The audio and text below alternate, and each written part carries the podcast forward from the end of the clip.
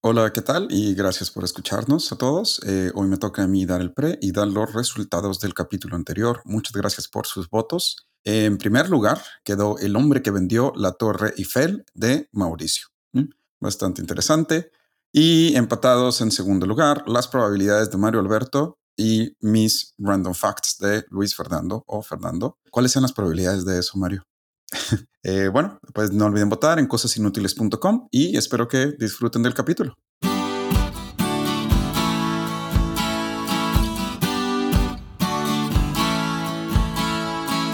Cosas inútiles que tienes que saber. Donde te enseñamos cosas que no te van a servir de nada, pero siempre es bueno saber.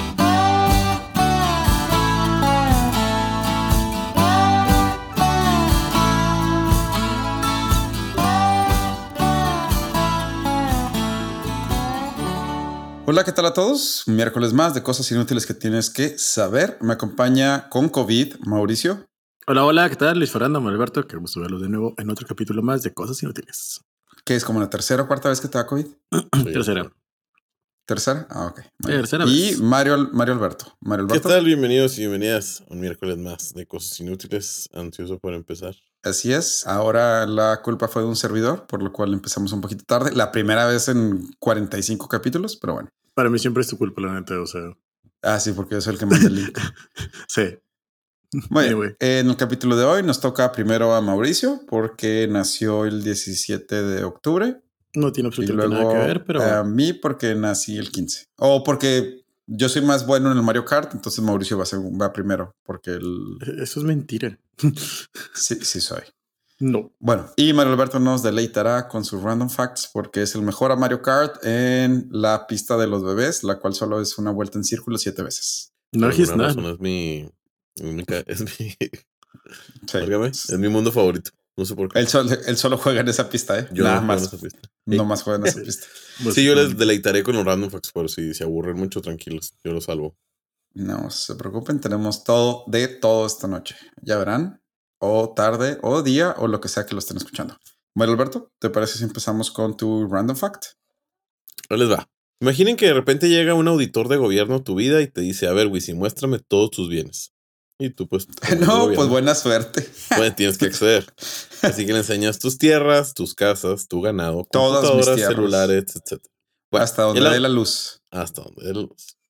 Ya con esta información sabe cuánto exactamente debes de pagar de impuestos. Vamos a decir que te salió 100 pesos, pero obvio es el gobierno y no te va a decir. Tú tienes que ir a pagar tus taxes Ajá. y rogarle por haberle atinado los 100 pesos. Bueno, 100 pesos exageraste, ¿eh? A lo mejor unos 20, 30, pero... Ya que si te pasas, pues vas a pues, te haber pagado de más. Y si quieres pagar 80, ellos están a decir, no, pero yo ya tengo todos tus... Ujú. Sé exactamente cuándo, cuánto debes. Sí, o sea, es el chiste de, oye, tienes que pagarme lo que me debes. ¿Cuánto te debo? Ay, pues tú tienes que Tú, calcularlo. Ah, tú tienes que saberlo. Y si, y si no lo sé, bueno, yo sí lo sé. ¿Por qué no me lo dices? Mm, Tú debes de saber. Esto es de dos. es- somos un equipo. somos un equipo. Bueno, pues ahora imagina que aparte de tener el problema de saber cuánto debes de taxes, el día del juicio final está cerca y el gobierno ya sabe cuánto tienes y pues puede decírselo a papá Dios junto con tus pecados y de ahí te juzgarán por toda la eternidad, junto con tus taxes que no pagaste. Ok. Eh, no creo en nada de las siete cosas que dijiste, ni siquiera en los taxes. Bueno, pues básicamente esto fue lo que sucedió en 1086 después de Cristo, cuando el rey Guillermo I de Inglaterra se dio cuenta que no sabía a ciencia cierta, al mero estilo Don Federico Peluche, cuánto tenía. Ok. Oye, no me acordaba si, si Federico Peluche era Don Federico. Entonces googleé Don Federico y fue el segundo Don Terrazas. Federico que me salió. Sí, el mismo fue Terraza y yo, Ah, ah, me equivoqué, millonario, espere. es otro. Me acuerdo mucho una vez. Bueno, no, no te creas, no voy a platicar esa historia. Pero tiene que ver con Don Federico Terrazas y su grandeza.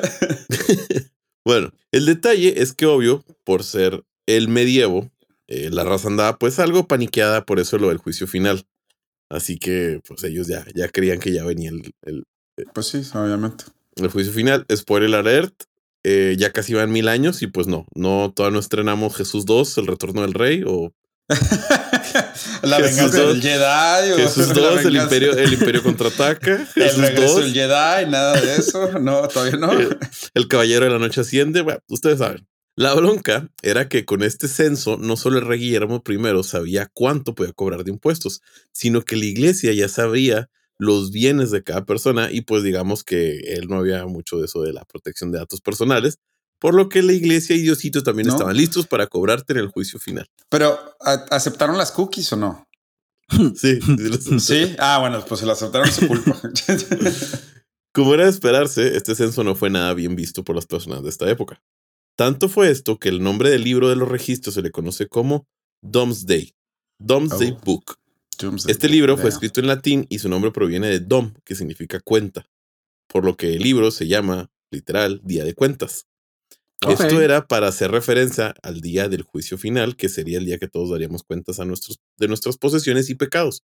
O solo pecados si eres millennial, como yo. Porque no tenemos Sí, no, claro que no.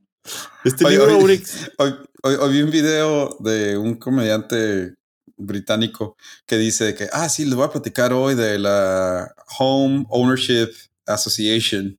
O sea, si, si eres dueño de una casa, mm, ¿cómo se llama? El comité de vecinos. Y dice, si eres millennial, no tienes que ver este video. O sea, es no te preocupes. Todos dale, sabemos, no te preocupes, le puedes dar skip. Hay una liga que puedes seguir porque sabemos que no eres dueño de una casa, entonces no te preocupes. Bueno, este libro aún existe y se encuentra en los archivos nacionales del Reino Unido y hasta el 2011 podías verlo por la módica cantidad de dos libras. Ahora sí ya está gratis y lo puedes ver. Ah, bueno. Y es, de los- Perfecto. es el primer censo de bienes probablemente en el mundo. Es de Inglaterra, pero probablemente del mundo. Muy bien. Y tuvieron que pagar los impuestos a la iglesia y al rey. Y adiosito. Y a Diosito.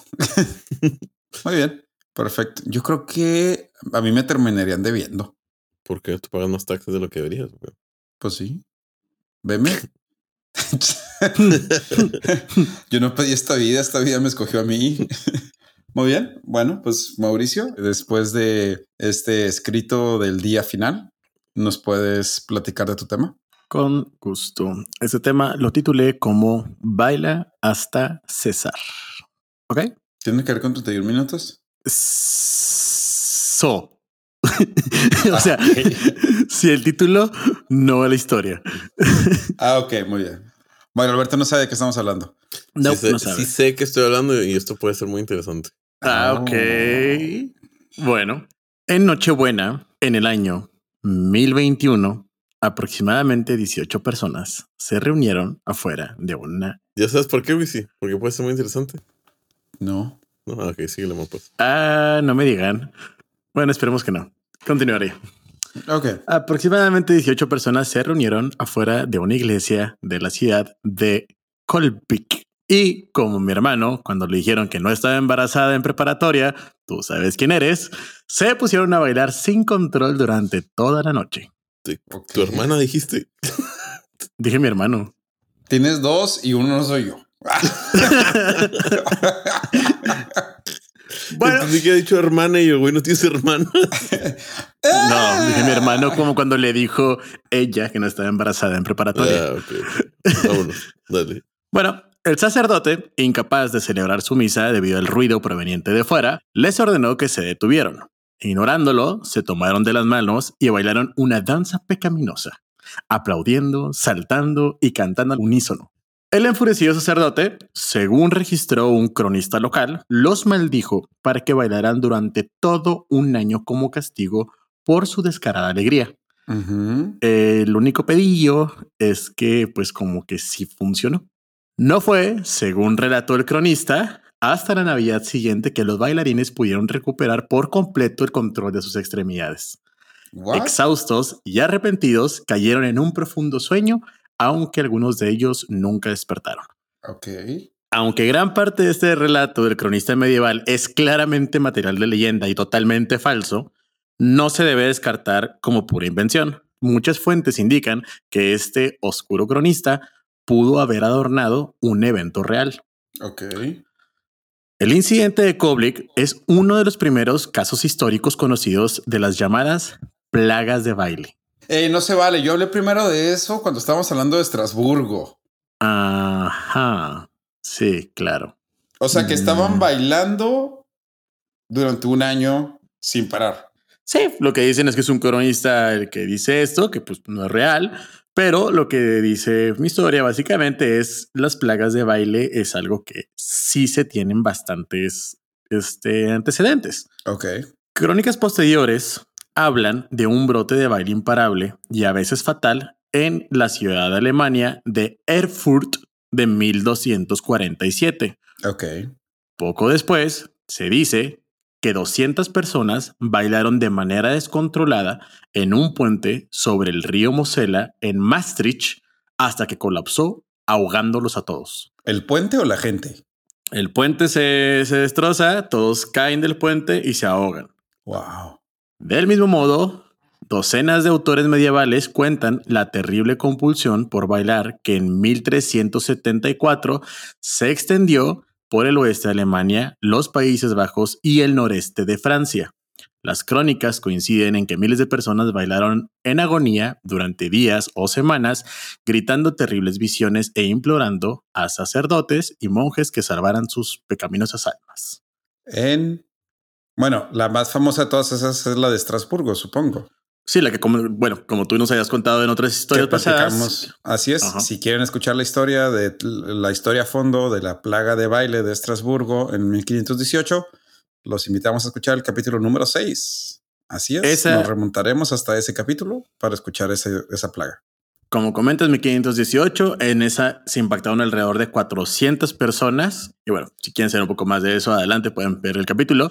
Pero además de esa, tenemos otros antecedentes como la ciudad de Taveris, este, donde se recordó una increíble epidemia a la que un grupo de bailarines alucinados saltaron y brincaron durante hasta casi seis meses supuestamente. Y Seis hubo meses. quienes incluso se rompieron costillas y lomos. Oye, yo no puedo ni bailar por una boda. O sea, y, y no soy yo el que lo dice. Los amigos de Mave no me dejarán mentir. También hubo varios por seis casos. meses. Sí, de hecho, días, semanas, meses.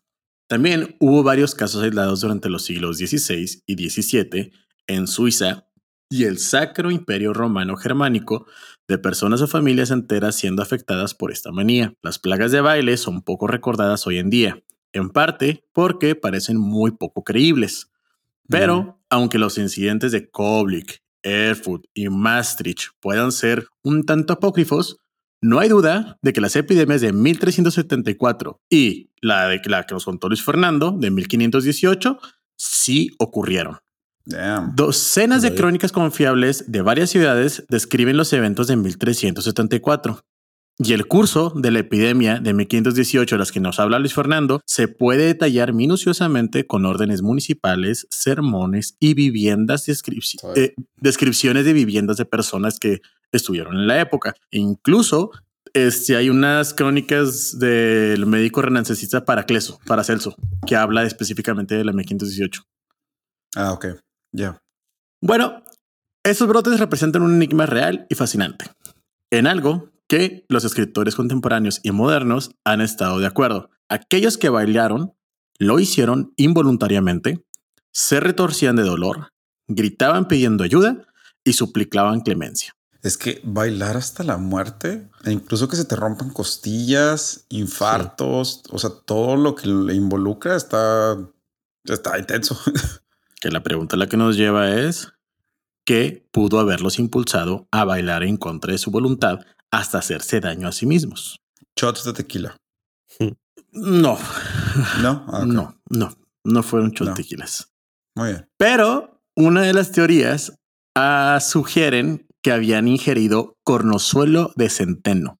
Ah, Es un hongo Sí, no. que crece en los tallos de centeno maduro y que puede causar alucinaciones, espasmos y temblores. Ciertamente, se produjo en epidemias de ergotismo en la época medieval, en la Europa medieval, cuando las personas consumían harina contaminada.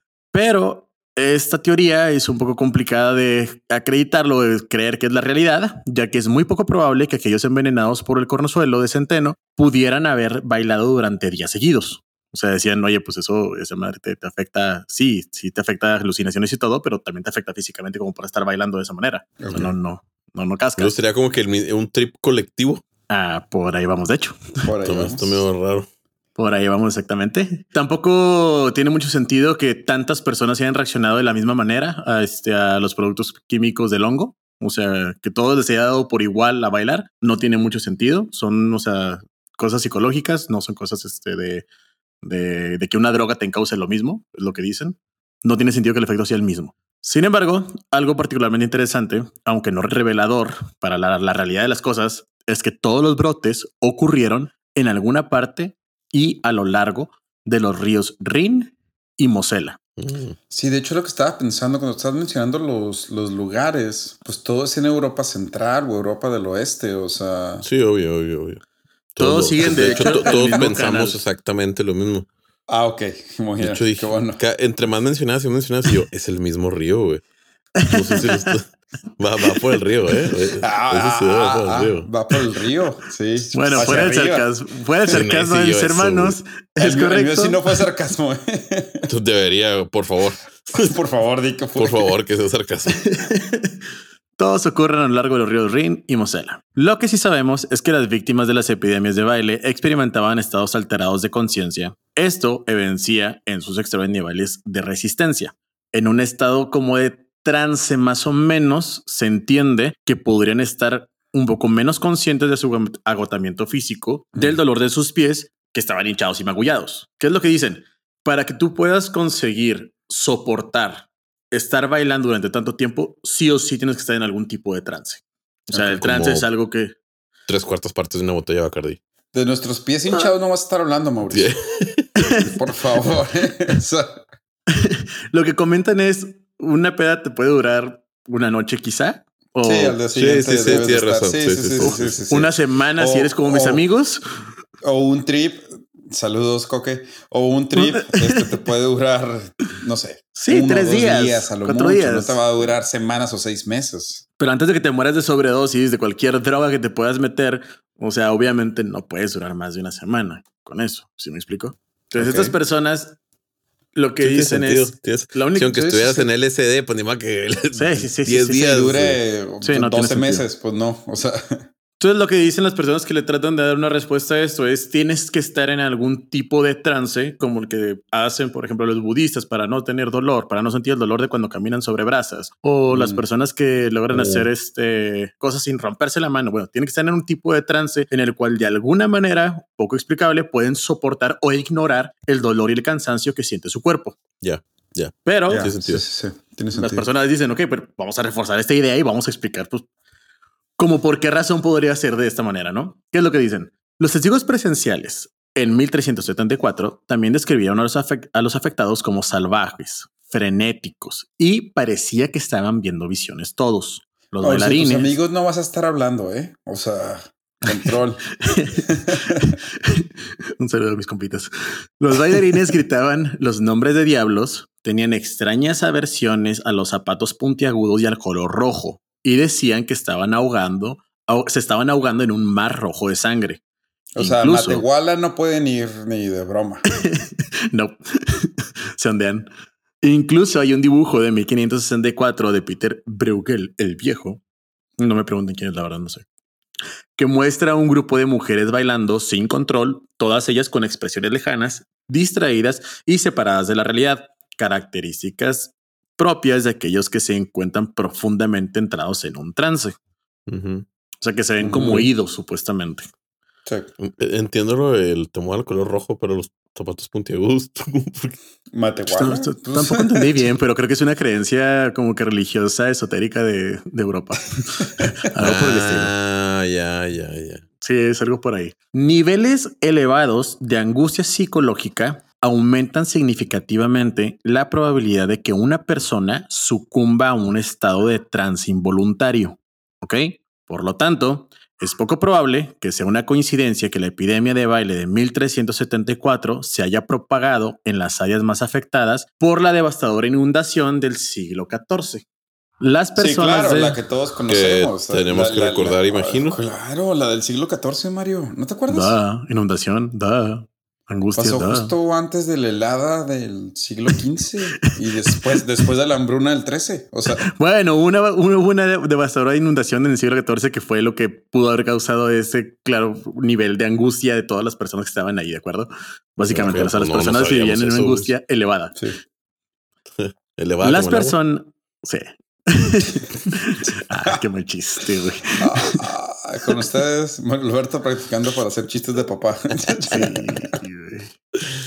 Las personas de Estrasburgo y sus alrededores también experimentaban una angustia aguda en 1518. Después de una sucesión de cosechas desastrosas, los precios más altos del grano que se habían visto en generaciones, la aparición de la sífilis y la recurrencia de antiguos flagelos como la lepra y la peste. Incluso no, para eran los buenos, no eran buenos tiempos. Que de hecho, incluso para los estándares segovianos de la Edad Media, estos sí fueron años demasiado difíciles para, para la gente. o sea, o sea, sí, sí. Era, Sí, era como es- malo, era malo y en tercera división. O sea, Sí, sí, era- sí, sí, sí, sí. Era como cuando yo digo que alguien es raro. O sea, Sí. sí, sí, sí. O sea, Bueno, entonces todos estos, estos hechos que, que están por esta misma zona, eran las condiciones adecuadas para que haya una pues, reacción psicológica extrema, pero no explica por qué se, se reinterpreta en sí, vamos a ponernos a bailar a lo pendejo.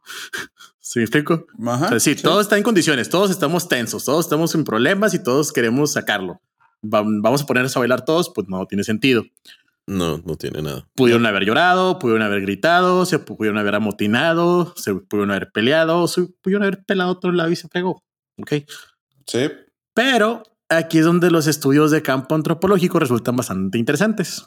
Relatos de ritos de posesión desde el Ártico hasta los Andes, hasta Kalahari y Caribe, muestran Mm. que las personas son más propensas a entrar en un estado de trance si esperan que suceda Y que los participantes en trance se comportan de una manera muy ritualística con sus pensamientos y movimientos moldeados por las creencias espirituales que hay en su cultura.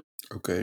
Por ejemplo, las mediums femeninas de Madagascar adoptan las personalidades distintas de los espíritus que se cree que las habitan. De manera similar, los participantes de rituales vudú adoptan los roles de deidades específicas extraídas de un panteón de dioses con personalidades variables. Eso es como decir las personas que supuestamente entran, este, que son hipnotizadas. Lo que dicen algunos es, es que realmente no es una, o sea, no te están hipnotizando, realmente te están encauzando al estado de trance en el cual te pueden simular un hipnotismo, pero porque Sí, tú lo o sea, dejas. tu, tu subconsciente se está preparando para cierto tipo de reacción física que cuando sucede reacciones de la manera que la gente espera que reacciones. O sea, Es si correcto. reaccionaras, si reaccionaras como, no sé, como un vudú en la cultura de Indonesia, sería como que ah, eso no es lo que estamos esperando, pero no puedes porque el te, es el subconsciente, ¿no? Es correcto. Básicamente es eso, que también es una forma, y no me quiero meter aquí en discusiones complicadas, pero es una forma de explicación que también se le ha llegado a dar incluso a temas como exorcismos, ¿ok? Que se esperaba que hubiera algún tipo de, de actividades, de acciones, de Respuestas manifestaciones de respuestas. Es correcto que eh, pasaba esto. Pero aquí la pregunta entonces que nace es, ¿existían entonces sistemas de creencias en las regiones afectadas por la plaga de baile que podrían haber canalizado esta, este comportamiento generalizado? Sí. Bueno, ok. ok, cerramos el tema. Fuga. De Siguiente. oiga. Vámonos. Pues de las preguntas más complejas que, que te escucho. Con la Una- respuesta más sencilla. Una variedad de fuentes, desde pinturas de altar hasta crónicas y libros de leyes incluso, muestran que el temor por esta fer- enfermedad tormentaba y, y formaba parte de la creencia colectiva de las personas que vivían en los valles del Rin y del Mosela. Aquellos que vivían cerca de estos poderosos ríos comerciales compartían un profundo temor a los espíritus iracundos capaces de infligir una maldición de baile. Y es solo en esta región, cerca del borde occidental del Sacro Imperio Romano Germánico, donde se confirmaron las epidemias de baile. Además, estos brotes casi siempre ocurrían en o cerca de ciudades que habían sido afectadas por epidemias de baile anteriores. En resumen, el cuadro epidemiológico es sorprendentemente consistente con una forma de contagio cultural. Sí. Solo donde existía una creencia previa en una maldición de baile, la angustia psicológica podía convertirse en una forma de baile frenético colectivo. Sí, a ver, no es una, no es una coincidencia que Estrasburgo, siendo una ciudad francesa, entre comillas, tenga un nombre tan alemán. Tan cerca de Bélgica, tan cerca de Holanda, tan cerca del oeste de Alemania, que es justo lo que estabas diciendo. Es correcto. De vez en cuando, cuando la angustia física y mental volvía a las personas especialmente sugestionables, daba la casualidad que la plaga de baile podía regresar rápidamente. Todo lo que hacía falta entonces era que uno o pocos desafortunados, creyéndose haber sido objeto de la maldición, cayeran en un trance espontáneo, luego actuarían inconscientemente el papel del maldito, bailando, saltando y brincando durante días sin cesar, contagiando a los demás. Muy bien. El trayecto de estas epidemias también sugiere que estaban impulsados por el miedo eclesiástico. De los brotes de 1374, 1463 y 1518, sabemos que se creía que el baile era tanto la aflicción como la cura para su redención. Hay relatos de personas que incluso mm. recuperaban temporalmente el juicio, pero deliberadamente volvían a bailar con la expectativa de que se les olvidara de repente, volvieran a entrar en trance y se les levantara la maldición, porque ellos se detenían y era como que no, siguen bailando, tengo que seguir bailando. ¿Me explicó? Sí, sí, sí. La desaparición de estas epidemias coincide bastante con el declive del superalismo, supernaturalismo irracional, que son estas creencias irracionales de todo lo divino, de todo lo sobrenatural, etcétera, que es lo que también lo había mantenido y lo que lo había sostenido este, hasta finales del siglo XVII. El término danza de San Vito se utilizaba para describir una condición médica completamente diferente, pero estos eventos bizarros merecen ser recordados ya que nos brindan una muy buena lección sobre el poder de nuestras creencias y expectativas para dar forma a la expresión de la angustia psicológica. Dicho en unas palabras más bonitas y mucho más comprensibles para marcar a Alberto que no entendió ni madre. Yo entendí todo. Ay, güey. Excepto, excepto lo del río, lo de Estrasburgo lo del baile, lo de la epidemia. no, no, nomás lo del río y lo de Estrasburgo. Todo lo demás. Eh. vamos, ahí, la llevo, ahí la llevo. En otras palabras, en una era dominada por explicaciones científicas, las plagas de baile nos recuerdan que los síntomas de las enfermedades mentales no son fijos e inmutables. O sea, no son fijos, no son de, ah, son de esta manera y todo tiene una solución sino que éstas pueden ser modificadas por los cambios de nuestro entorno cultural, de nuestras propias creencias y de nuestros propios miedos. Al mismo tiempo, el fenómeno de la manía del baile, en toda su perversidad, revela hasta qué extremos pueden llevarnos el miedo y nuestro superalismo irracional en nuestras creencias. Sí, por ejemplo, los, los avistamientos de ovnis son muy comunes de finales del siglo XX. O sea, porque antes no existía la, idea de que los ovnis, la el concepción del ovni. Ah, y cuando pues se empiezan a volver famosos, pues la gente los empieza a ver, ¿no? Entonces ya una luz que ves en el espacio o lo que sea, lo consideras un ovni. Todo tiene que ver con el contexto cultural en el que estás y en ese entonces lo relativo a los ovnis, entre comillas, o al pie grande o lo que sea, eran la epidemia del baile. Porque si ya pasó en algún lugar, pues... Y esto es básicamente el efecto de la epidemia del baile tus sentidos, tu cabeza es tan fuerte, es tan, tan plena que te puede hacer ver, sentir o hacer cosas que realmente no deberías. y además de eso, el contexto cultural en el que vives, porque todo tiene que ver con, con, el contexto cultural en el que, en el que. Por ejemplo, las brujas de Salem, que mm. también fue una epidemia. Yo te va a estar raro que alguien diga, es que yo vi una bruja. Ajá, pero en ese entonces era como que lo esperado. Sí, una mujer actuaba de una forma diferente a lo que esperabas. Y es el fenómeno del que les quise hablar el día de hoy. Muy bien, perfecto. Eh, Por un momento creí que nos ibas a hablar del mismo tema que habló Wisi Estrasburgo. Por eso te decía que iba a ser muy interesante. Yo también que iba a ser muy interesante esto. Qué bueno que cambió.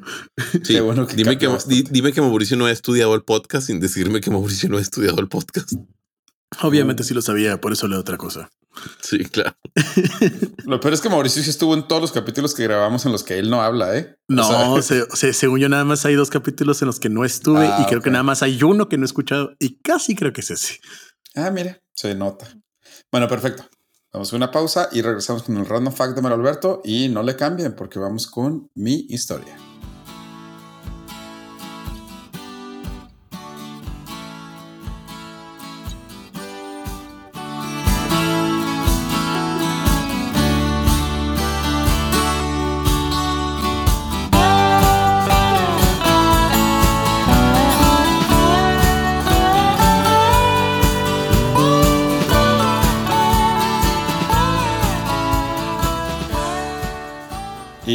Estamos de vuelta y los que me conocen sabrán que una parte de mí quería corregir el uso de la palabra bizarro, pero no lo corregí. ¿Por qué, Mauricio? Porque la RAE ya acepta bizarro como algo raro o fuera de lo común. Así es. A pesar de que el uso de la palabra bizarro como algo raro fuera de lo común viene del inglés bizarre y el uso de nosotros viene del italiano bizarre, pues la RAE Como algo valiente. Así es, como algo Ya, valiente o valeroso, ya no lo puedo corregir, así como los Juegos Olímpicos o el medievo. ¿De modo? Así, la vida se trata de dejar de corregir a la gente. ¿Te refieres a las. Olimpiadas? No te preocupes, ya saldrá algo más para que le caigan mal a la gente.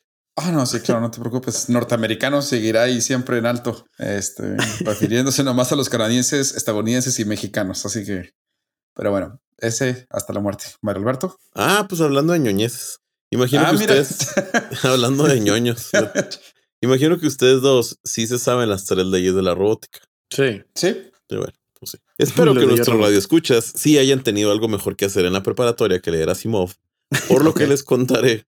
o de ver yo Eh, robot.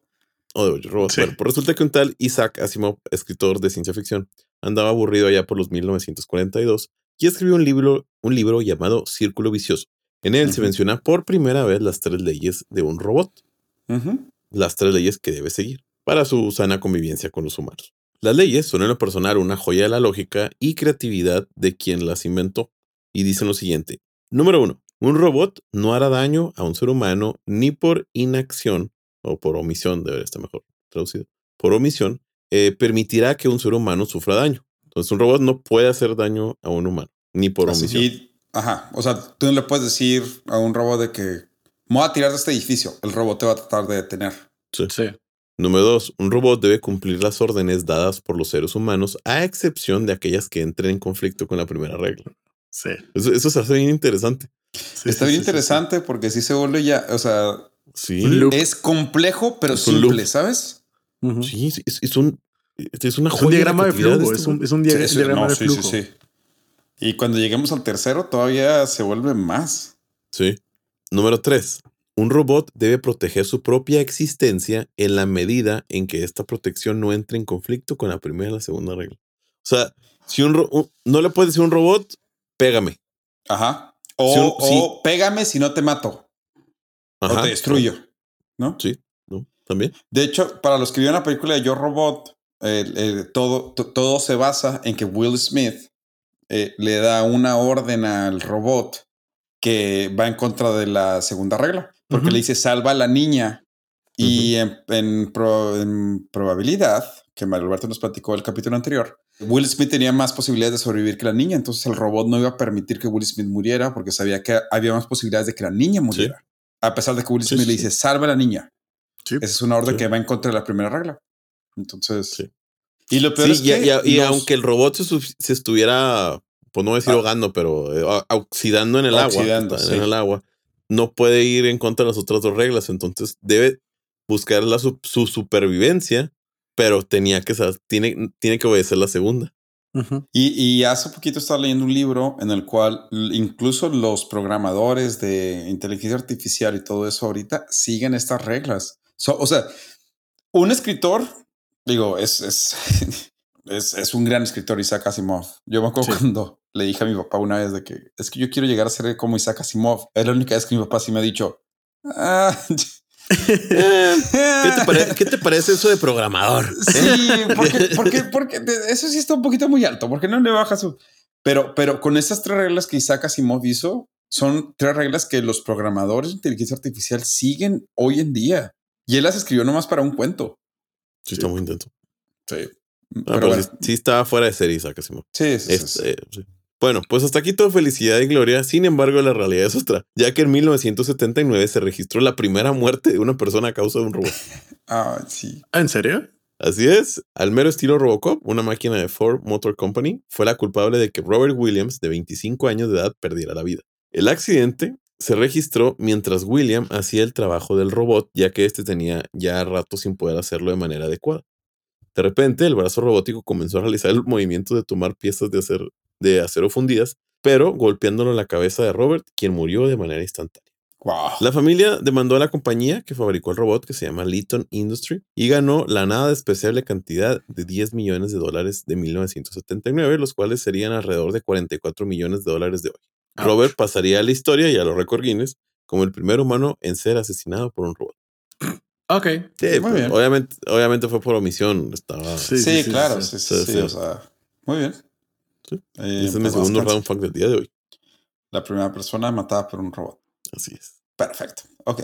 De hecho, eso se conecta con mi historia. No es cierto. De hecho, no hay forma de que conecte eso con mi historia. Bueno, hay una, poquito. Poquito. No, no es No, cierto. quiero- no te voy a preguntar. No, Sí, no. ni lo voy Realmente a ni yo. decir. Realmente ni Ni yo. lo voy a decir. Qué bueno. Ok, bueno, mi historia del día de hoy eh, se trata, algunos de ustedes sabrán que soy un gran apasionado de los dinosaurios, ¿no? Sí. Desafortunadamente sí lo recuerdo. Tan así que fui parte del primer grupo de guías de turistas del Museo del Desierto Chihuahuense en Delicias, el segundo museo de historia natural más grande del norte del país de México. Hace poco, de hecho, le conté eso a mi actual pareja. Así es. Si todavía Me la ¿Quieren ir? mucho ustedes. en dos. Delicias, yo puedo darles todo un tour porque tomé todos los cursos de guía de turismo. Bueno, obviamente el primero es el Museo del Desierto en Saltillo, el museo que todos conocemos. ¿Por qué le metes la palabra obviamente, güey? Sí. Nadie Espero va a que su tema sea de museos, güey. Neta, espero que su Es el tema museo sea más grande de museos, historia natural del norte del país. Sí, se van de museos. ¿Te das cuenta? Ok, Oh. bueno, ok. Obviamente.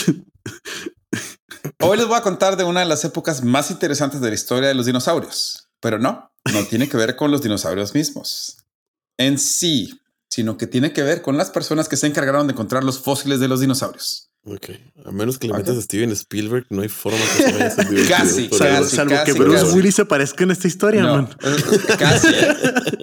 Hoy les platicaré la historia de la Guerra de los Huesos, o como también se le conoce en inglés, Great Dinosaur Rush. Así es.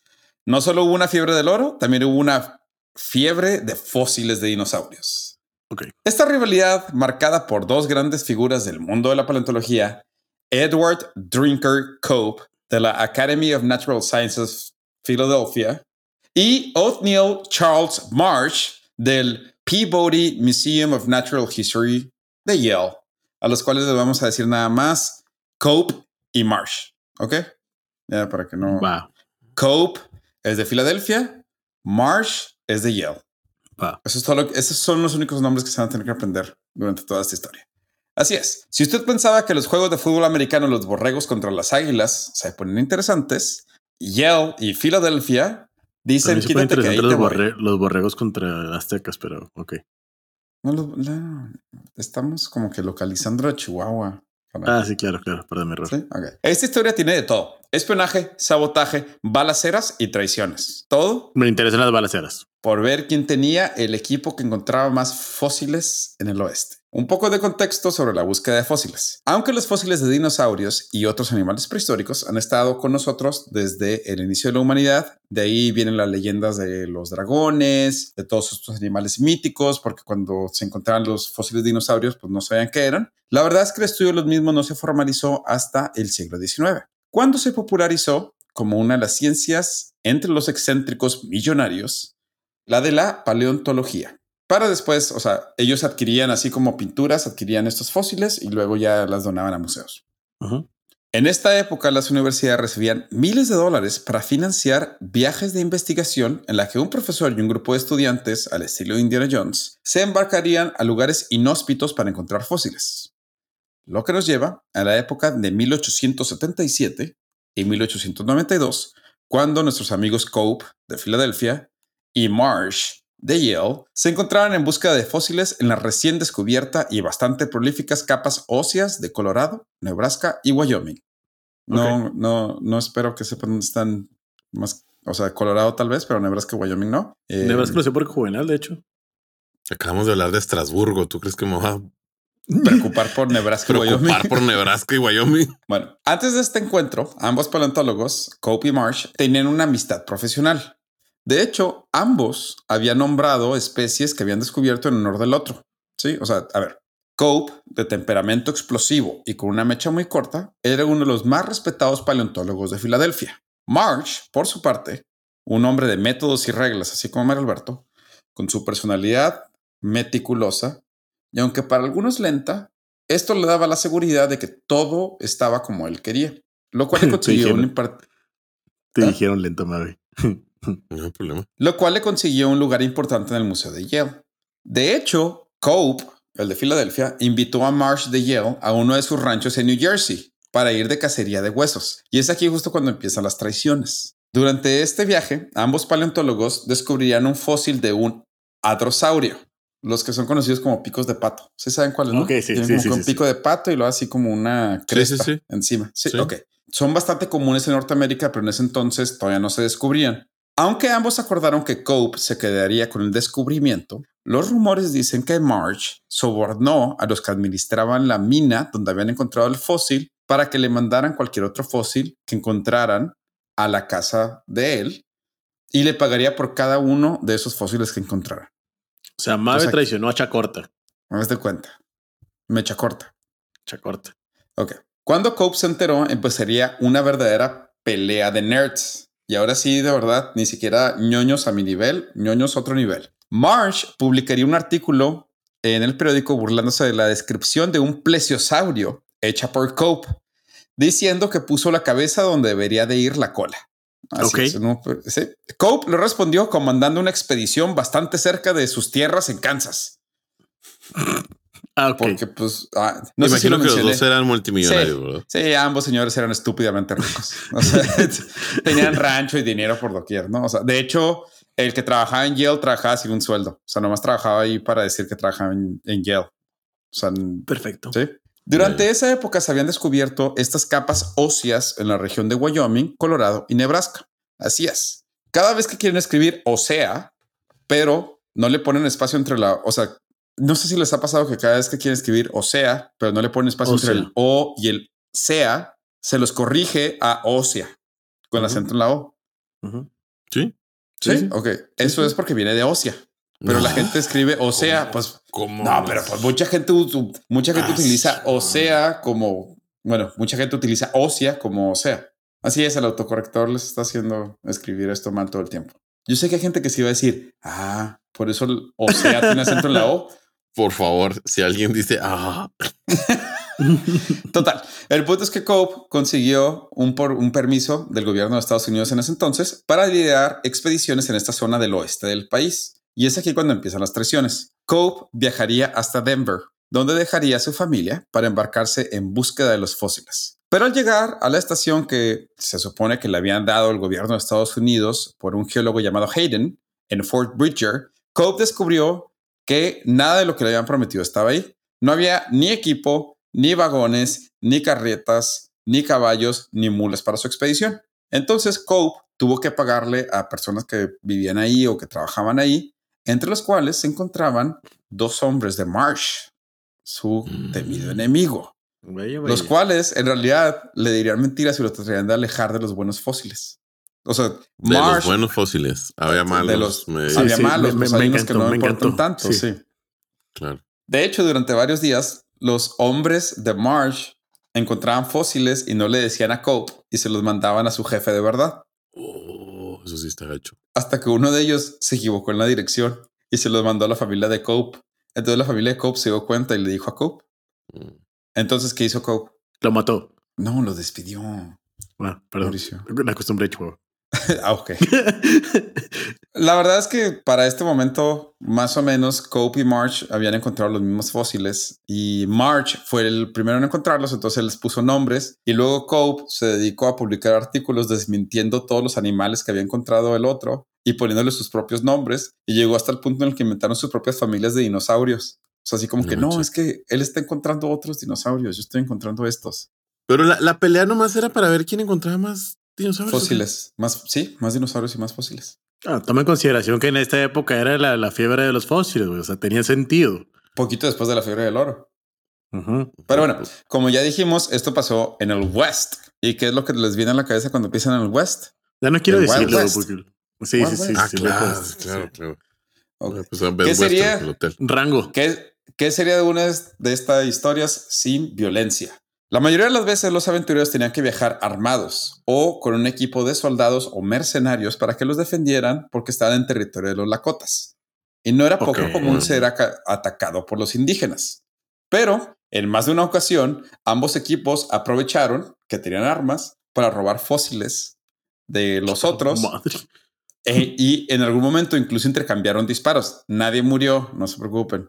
Pero de todos modos sí hubo disparos y sí hubo balaceras entre comillas entre ambos equipos para asustar o defender a los otros. O sea, sí, se- sí se agarraron a balazos por fósiles. No, no, no, ma- no era más fácil un intercambio de huesos. fósiles. No, no, no, no, no. eh, te era- paso mi fémur por tu. No sé, lo tengo repetido.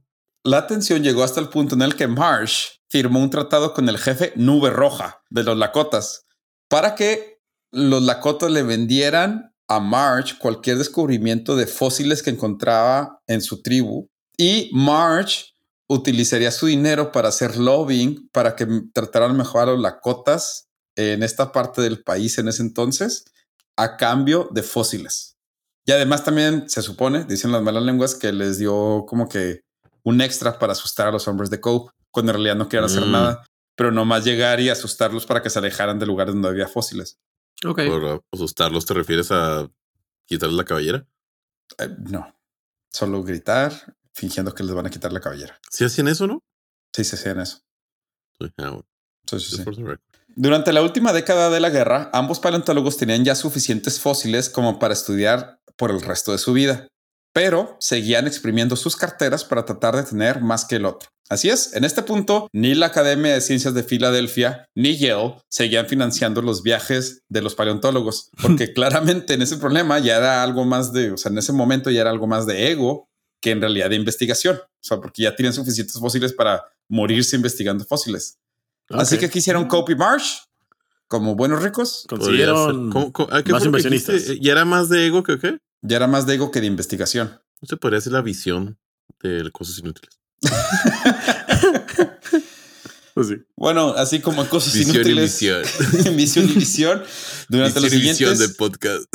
durante los siguientes 15 años, desde 1877 hasta 1892, la guerra por los huesos continuaría. Entre las cosas que llegaron a hacerse el, el uno al otro fue, hombres de March sabotearían uno de los trenes usados por los de Cole días antes de una helada, lo que obligó a los aventureros a mover las cajas en temperatura bajo cero, porque obviamente no las iban a dejar ahí para los hombres de Marsh. Otra de ellas es Marsh ordenó a su superintendente que abandonara una de las fosas, ya que no estaba dando tantos huesos como la otra, no sin antes destruir con dinamita todo lo que pudiera ser fósil que quedara ahí para evitar que Cope fuera a robar lo poco que quedaba. O sea, literal le dijo a su, a su líder, oye, destruye todo en la fosa, no me importa lo que sea, para que no se lo roben. O sea, básicamente este era como el gran truco, pero de fósiles.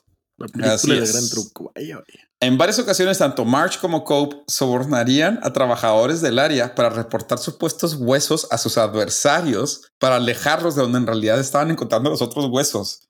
O sea, contratarían a trabajadores del otro equipo para ser espías Sí, sí, sí, sí. sí. y llegó a haber uno que se pidaba Lake, que era hasta doble espía. Trabajaba para los dos.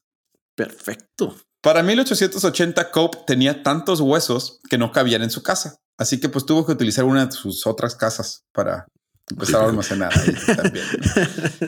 La guerra llegaría a su fin con ambos hombres casi en la ruina, con la muerte de Cope de una Ay, ay. enfermedad larga y debilitante, ya que usaron todo su dinero para financiar las expediciones. Se dice que Cope tuvo que vender la mitad de su colección para financiar sus tratamientos. Marsh, por su parte, había tenido que vender todas sus propiedades e hipotecar la casa donde vivía, finalmente aceptando un sueldo de Yale para subsistir. O sea, le tuvo que pedir a la universidad que le pagara. Pero no se preocupen. Durante sus últimos días, Cope le dio un último reto a Marsh. Cuando moriría, donaría su cabeza a la ciencia para que midieran su cerebro. Y luego, si Marsh lo aceptaba, que midieran el de él también. Y pues ya, esto sería el último reto final. A ver quién tiene el cerebro más grande. Ah, lamentablemente, Marsh no aceptó el reto, así que pues nos quedamos con la duda de quién tenía el cerebro más grande. Qué, Pero qué sí es cierto- caballeroso reto. Vamos a ver quién tiene el cerebro más grande. Pero sí es cierto que Cope donó su cabeza y su cerebro Tengo a la muchos ciencia. chistes que no puedo decir al respecto. Sí, Yo, sé, yo yo- también. yo también, yo también corregí muchas cosas. Este, pero bueno, aunque sabemos que muchos fósiles se perdieron durante la guerra, esta época ha arrojado grandes descubrimientos de cómo era la vida en Norteamérica durante el Mesozoico. Entre los cientos de fósiles encontrados hay tanto de reptiles marinos, reptiles voladores, dinosaurios avianos y no avianos e incluso mamíferos de esa misma época. Estamos hablando de la época de los dinosaurios y se encontraron varios mamíferos norteamericanos de esa época que era algo muy raro de encontrar porque los huesos de los mamíferos eran muy pequeños. En números crudos, Marsh ganaría la guerra, ya que encontraría un total de 80 especies diferentes de dinosaurios. Cope solo encontraría 56. Pero esto es porque Marsh, Marsh descartaba todos los fósiles que no fueran dinosaurios y Cope quería descubrir otros, incluso aunque no fueran dinosaurios. Mm. Para que se den una cuenta de la, la diferencia antes y después de esta guerra, antes de que empezara la guerra, solo existían nueve especies de dinosaurios norteamericanos. Ok. March encontró 80 nuevos y Cope 56 en un transcurso de 25 años. Rayos. O sea, O sea, mm, multiplicaron 10 veces lo que había por Sí. su guerrita. entre los dinosaurios descubiertos en esta época dorada están algunos de los más famosos como el Triceratops, el que tiene tres cuernos, Gracias. el Alosaurio, el cual algunos de ustedes tal vez recordarán por la película de dinosaurios, el Diplodocus y mi favorito, el Estegosaurio, el que tiene placas y una cola de espinas. Muy ¿Cuál es el tercero? El Aplodocus. Es el, El que, Diplodocus. el que tiene un martillo en la cola, ¿no? No, es que el le gusta. Ay, No. Sí, es No, el, el estegosaurio. Son de la Sí, misma familia, pero no. Ok. Sí, no. Como un apasionado de la paleontología y la historia natural, no se puede negar el gran impacto que tuvieron esos dos hombres en la historia. Citando al paleontólogo Robert Baker, los dinosaurios descubiertos durante la Guerra de los Huesos no solo llenaron museos, también llenaron periódicos, revistas, libros y la imaginación de las personas. Por eso les traigo el día de hoy la historia de la Guerra de los Huesos, porque sin ellos tal vez no existiría la fiebre de dinosaurios que existió a principios del siglo XX y a finales del siglo XX. Como la película de Jurassic Park, claro. Así es. Sí, está interesante que hayan Matado. descubierto Bueno, no, tanto nomás por su guerrita. por su garrita. Y que los dos Sí, terminaron sí, en la ruina. interesante. Sí, Ah, esto está cañón. Además- es, como, es como la guerra de, de la De las, electricidad. de las cor- Ajá, las Ajá. Corrientes. la guerra de las sí. corrientes. Sí, que nomás sí. por el ego de dos personas. eh, Pero es que si ves las fotos, tienen armas en sus fotos con fósiles. Porque los defendían literal con armas, porque se los podían robar a balazos. Wow. Wild West, al final de cuentas. Eh. Wow, wow. sí, o sea, ah, ¿les parece si vamos a nuestra última pausa y regresamos con un random fact de Mario Alberto? Va. Vamos.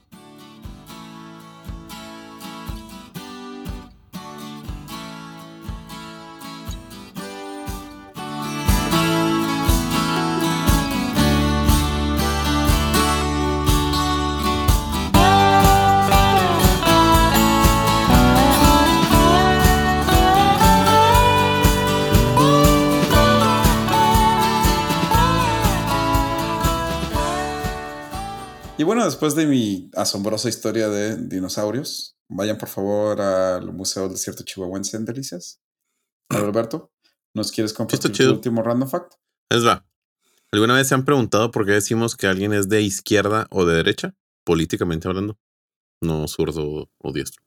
O como diría este Christian Bazán, uy, si fue una pregunta de un sí o no. Cuando me pregunto si era Bueno. zurdo. Pues resulta que en agosto de 1789, en la asamblea en la que se decidiría hasta dónde tendría poder el rey Luis XVI de Francia, en esta reunión se votaría por primera vez uno de los cambios más radicales de la época moderna. Fue tanta la discusión y el ánimo de los participantes que terminaron literal en dos bandos. Por un lado, de la sala, a la derecha, se sentaron los fieles a la corona, los más conservadores. Por otro lado, Mm. A la izquierda del salón se sentaron los liberales, es decir, los que estaban en contra de que siguiera teniendo tanto poder el rey.